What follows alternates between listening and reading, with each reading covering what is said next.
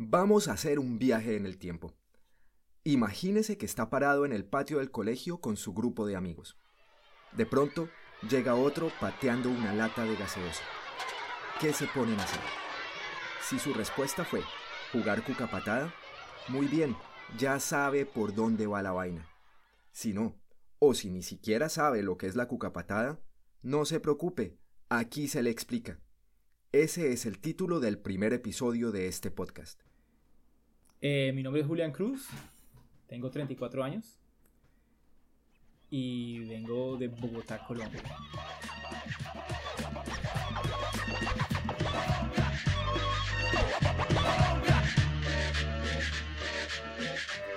La gente que no sepa lo que es la cuca patada, básicamente es cualquier tipo de balón que uno pueda formar con una botella de plástico, con una lata, una lata de gaseosa.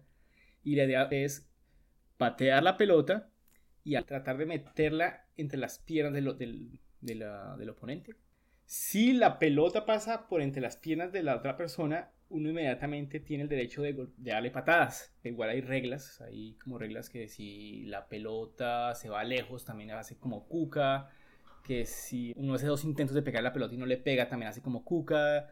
Hay un, sitio donde cuando uno le hacen cuca, uno tiene que salir corriendo para poder tocarlo y no le sigan pegando.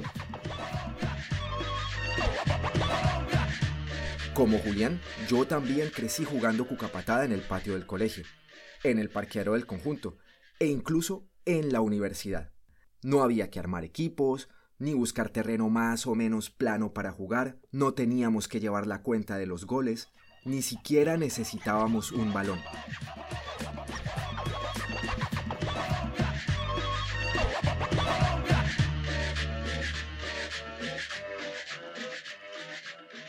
En este juego de dudoso pedigrí y oscura etimología, como en la vida, los que daban también recibían. La forma irregular de la pelota improvisada hacía que hasta los mejores futbolistas entre nosotros tuvieran que correr para salvarse el culo. Éramos todos contra todos, en igualdad de condiciones. Pero no todo eran golpes, también era una forma de acercarnos. Se podría decir que a las patadas se hicieron nuevas amistades, otras se reforzaron, y hasta se resolvieron conflictos. Créanme, la cucapatada hace amigos y si no, que no lo cuente Julián, quizás uno de los primeros en exportar este juego a Canadá.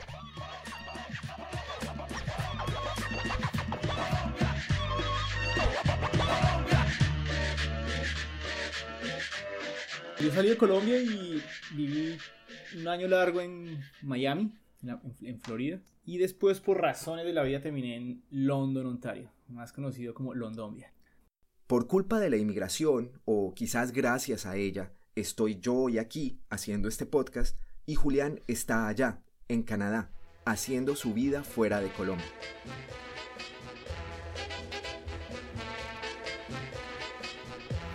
Pues la integración fue, fue, fue, fue fácil. Llegué con, como con 18 años a, a London y tenía dos opciones. Intentaba entrar a el high school o la preparatoria que llaman, o me iba a estudiar a, a educación para adultos. Entonces hice todo lo posible para poder entrar como al, al, sistema normal de high school de Ontario. E incluso era el, el alumno más viejo del high school.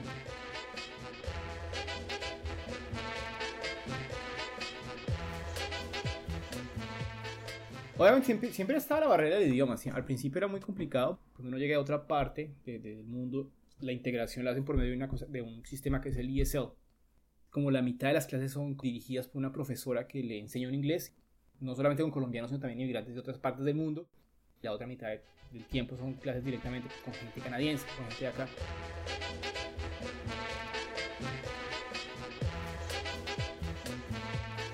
Esta estrategia no se centra solamente en integrar a los recién llegados a la cultura local. Canadá no es una bola de plastilina que a fuerza de amasarla y añadirle pedacitos sueltos, poco a poco va perdiendo los colores y se convierte en una masa homogénea y gris.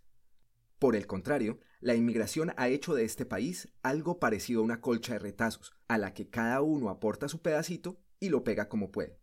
Eso sí, al principio es muy normal que uno busque armar parche con los que mejor conoce.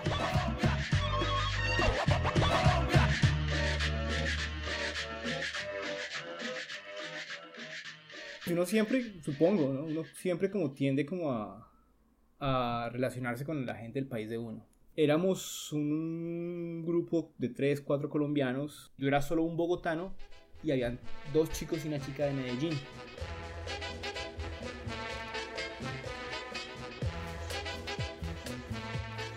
Me acuerdo que en esa época había una migración grande de gente del África, no sé exactamente qué país de África, pero eran también como unos 3, 4 personas de África.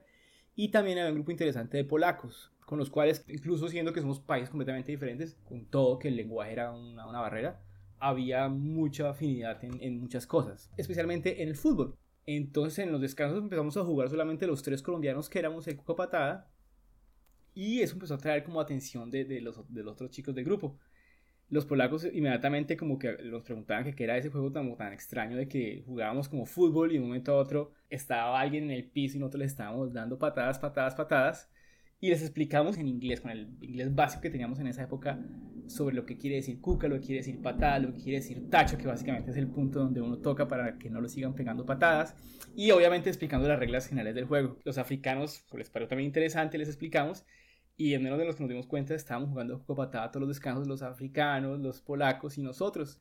Empezamos tres y terminamos un grupo como de 10, 11 que éramos en el ESL. Y los canadienses pasaban y en los descansos nos veían básicamente golpeándonos a patadas y se quedaban como mirándonos de lejos y no comprendían exactamente qué es lo que era. Pienso que eso fue como los, de, los, de las partes más importantes de la integración realmente como de los dos mundos, de, de, de la gente que venía acá. Incluso mucha gente se acercaba a preguntarnos como qué es lo que están jugando y les explicábamos y creo que ninguna vez se atreven a jugar con nosotros, pero les gustaba mucho como vernos en el piso dándonos patadas.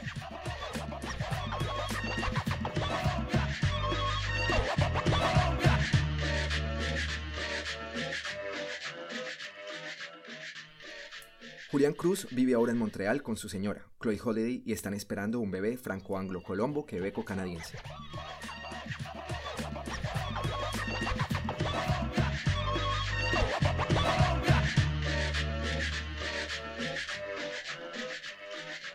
Este es el piloto de un proyecto que de tanto cocinarse estuvo a punto de quemarse. Si tienen comentarios, sugerencias, ideas o un cacharro que les gustaría compartir, no duden en escribir.